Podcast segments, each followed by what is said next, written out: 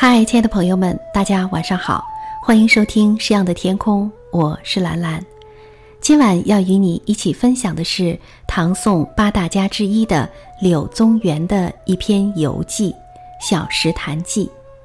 这篇文章记叙了作者游玩的整个过程，以优美的语言描写了小石潭的景色，含蓄地抒发了作者被贬后无法排遣的忧伤凄苦的感情。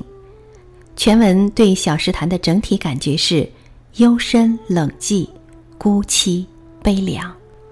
好，我们一起来收听。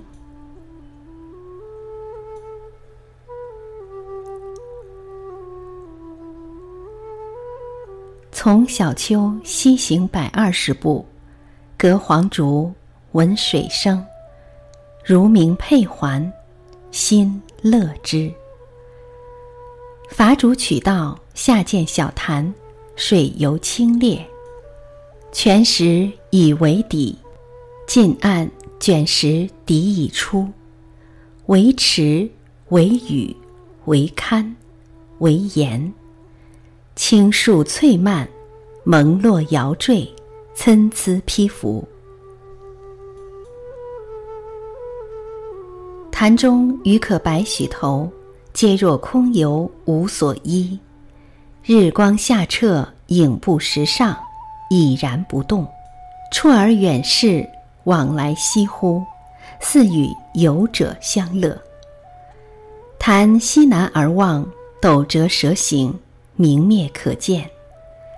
其岸势犬牙瑁笏，不可知其远。坐潭上。四面竹树环合，寂寥无人。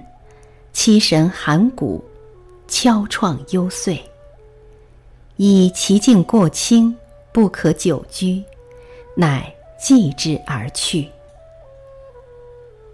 同游者，吴武陵、龚古、余弟宗玄。立而从者，崔氏二小生。曰庶几，曰凤衣。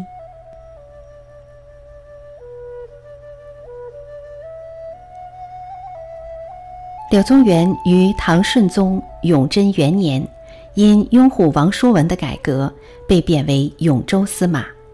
王叔文被害，政治上的失意使他寄情于山水。柳宗元贬官之后，为排解内心的愤懑之情，常常不避悠远，伐竹取道，探山访水，并通过对景物的具体描写，抒发自己的不幸遭遇。此间共写了八篇山水游记，后称为《永州八记》。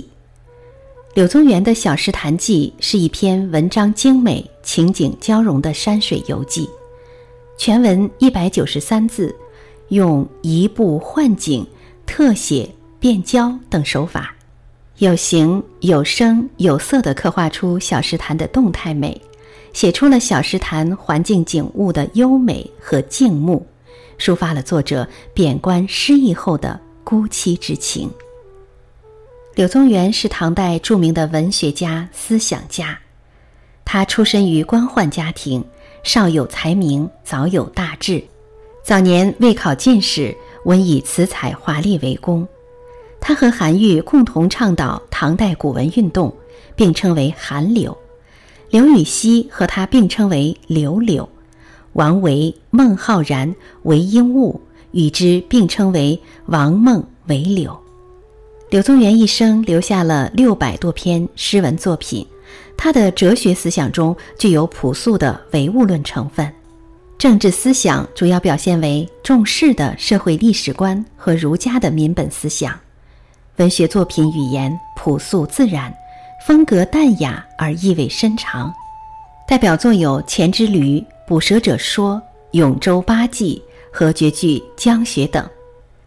好，亲爱的朋友们，今天与你一起分享的是唐宋八大家之一的柳宗元的一篇《小石潭记》。